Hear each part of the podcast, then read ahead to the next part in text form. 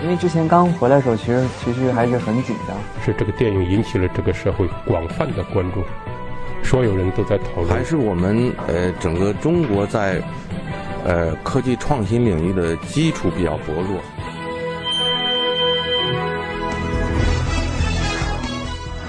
影响有影响力的人，中国新闻周刊。欢迎收听中国新闻周刊。本期我们要分享的文章《国家宝藏》，要告诉你这个文物活在今天。国家宝藏火了，很难归纳这档节目的类型与形态。文化内核、综艺外壳、记录语言综合表达，把这些高深的文物变成一个个易于理解的故事。人们终于看到了一个不是鉴定宝贝真假，而是挖掘文物精神价值的节目。更重要的是，这个节目还很有趣。文章主笔毛以军，在 B 站打开国家宝藏的第一秒钟，从右至左涌来的弹幕铺满了整个屏幕。网友似乎都在热闹地解释一件事：自己来观看节目的原因，比如语文老师安利、历史老师安利、政治老师安利，甚至还有数学、化学等等老师的安利。时下的网络流行词语“安利”被年轻的人们不约而同地定义为强烈推荐。它通过屏幕叠加在充满传统文化元素的舞台背景前，节目开场的音乐由雄浑转向悠扬。零零一号讲解员张国立有句固定的出场词：“我们是一个年轻的节目，我们有多年轻呢？也就是上下五千年。”弹幕中立刻体现了一致情绪的反馈：泪目、哭了、壮哉。从二零一七年十二月三日开播之后，包括导演于磊在内的主创团队，面对三万三千二百八十三人评价之下的豆瓣九点二分，感到把握住了年轻观众的审美。这是个在制作时多次被人认定沉闷到难做的主题，最终联合了九大国家级重点博物馆，以每期一家博物馆推出三件文物，由明星和与国宝相关的素人作为守护人，展示其前世今生的方式来呈现。前有纪录片《我在故宫修文物》，文化节目《中国诗词大会》，朗读者见字如面，在这两年先后撬开了传统文化的荧幕市场。综艺清流这样的评价被从年初使用到了年尾。于磊把这档正好赶上热潮的大型文博节目定位成要集文化内核、综艺外壳、记录语言一体的表达，更希望能够抓住各个年龄层的观众。民族自豪感的心理和大众化的节目方向之下，几乎未见差评的效果。或许在更多层面反映着这个社会的集体意识。捆绑明星，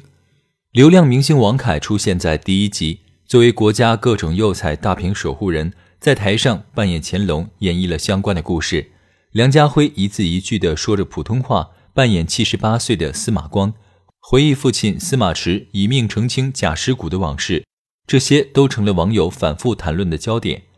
捆绑明星是于雷两年前构思节目时就没想过的，这主要是由于综艺平台的考虑。可实际上，让明星走进博物馆拍摄，以及面对从庞大史料中提取出的改编剧本，对这个呈现形态，于磊当初心里是没有底的。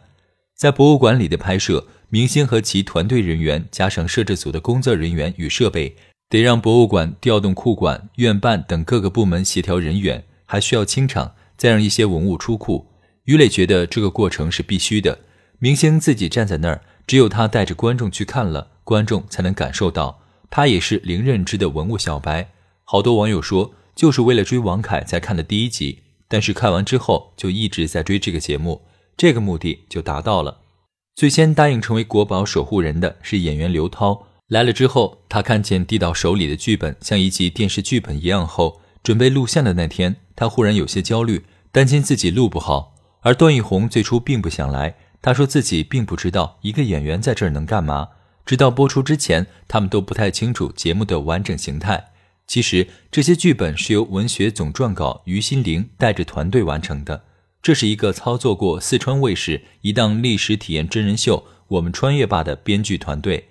与做撰稿出身的于磊一拍即合，节目组同时设置了专家组，有常设专家和博物馆专家，每个剧本要交由专家验证。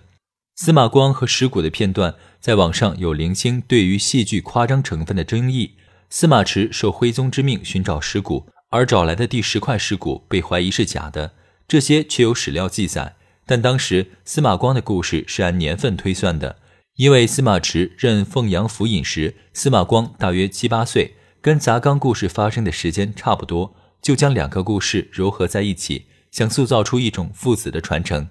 所有的历史都是片面的深刻，基于一个史料或者某一件文物，然后绝大多数人由此达成了一个共识的历史，就是我们讲给大家听的。所以前世传奇这一部分字幕打上了基于史诗合理虚构，这是于磊和节目组专家的观点。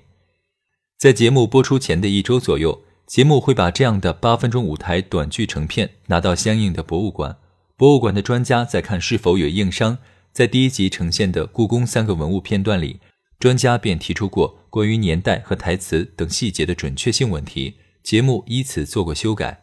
用明星演绎的前世传奇来吸引观众对之后出场的志愿者、文物发现者等跟文物相关的今生素人发生兴趣，是于磊设想的重点，就是要告诉你这个文物活在今天，故事感和价值表达。其实博物馆也在发愁如何吸引民众。这是于磊和执行总导演汤浩在走访各家博物馆之后看见的切实需要。然而，初听节目的创意时，博物馆为难于金贵的国宝要一遍遍被翻出来拍摄，而且那样的形式还不易传达学术上精准的表述。于磊最先找到的是故宫博物院院长单霁翔，那是二零一六年年底，因为时间的各种不凑巧，等见上面已经二零一七年三四月份。于磊告诉单霁翔，对于九个博物馆的选择和节目模式，基于他们最初的考虑，是想以东南西北中各选一家博物馆，形成九宫格，能把博物馆绘成一个中国版图，甚至已经物色了新疆的文物和故事。于磊兴奋地讲完点子，单霁翔接话道：“二零一零年时，几大部委公布了一项中央与地方共建的国家级重点博物馆的项目，首批有八家，这期可以做这八家。”之后做做民族地区博物馆、墓葬博物馆。于磊一想，正好可以做到二零二零年，紫禁城六百年。于是就这么定下了首期的博物馆选择。随后，节目组的大批团队成员轮流到八大博物馆调研，让每家博物馆提供十件文物。回去之后，团队在办公室墙上挂满了九十件文物的图片和资料。挑选之后，再回去与博物馆一一商量。博物馆的考量角度和节目组的选择方向并不太一样。博物馆希望推出制作工艺最精美的那些文物，最后几乎每家都给出了一件青铜器，而节目则需要不同年代的文物，获取不同的故事感和价值表达。我们之前的这一类偏综艺的节目都是收藏类的，就是鉴定文物真假和判断价钱，那是一个特别物化的层面。在这个节目里，永远谈不到真假和物质价值。我们谈的就是精神层面的表达，而且要让观众认知，不是金的玉的才有价值。它摆在博物馆里最大的价值是它背后的人文精神。在辽宁省博物馆提供的十件文物里，节目组其中一个选择是鎏金木心马镫，就是马鞍两边用来踏脚的工具。之后，节目组却接到了博物馆打来的一个长达一个多小时的电话，希望节目组不要选择这件文物上节目，因为马镫原品的内部是木心。不易保存，已经变形，只剩下表面的铜片。而馆内展出的是带有铜片原品和木心复制品的组合。如果要展现原件，并不好看。于雷想要的是马镫的民族故事，它最大的价值代表了我们民族的一个历史转折，或者是我们一个文化最鼎盛的见证。这是全世界最早的双马镫，而且通过草原丝绸之路传到欧洲，才有了欧洲的骑士时代。这个是民众想不到的。也是我们节目想表达的。另一方面，在每家博物馆的文物之间也有不少权衡。最初，上海博物馆的书画所专家建议节目组一定要选择《高逸图》，是现存的唐代的一幅画，展现竹林七贤，名字是徽宗所起。之后，几位青铜专家和瓷器专家一起讨论时，觉得如果几件文物中只能定下一件的话，都意向选择《高逸图》。之后，南京博物院向节目组推荐时。提出了竹林七贤砖画像，并且也是作为唯一的首选，完全同题材，但是南博的年头要早，是六朝时期的，而且是因为有砖画像才判断出来高义图是画的竹林七贤。因为高义图是个残品，上面只有四个人。于磊在博物院看到了实物，红砖一个个拼接，砖的侧面呈现出拼图一样的画，是烧制而成的。烧制之前就已经确定好是完整的一面墙。节目组开始犹豫，本想两件都要，后来于磊觉得我们国家的文明是如此灿烂伟大，这次一共就选二十七件，要展现特别丰厚的层面，还是定了南博的这一件。而在上博，节目组最初也没想过要找一件缂丝作品，本意是想在辽宁博物馆寻找。因为辽博当时是跟故宫用书画交换了一批皇家缂丝，很多人都认为辽博的缂丝馆藏量很大，东西也很好。但是辽博的缂丝专家客观地说：“你们要是讲故事，可能得找有名有姓的作品，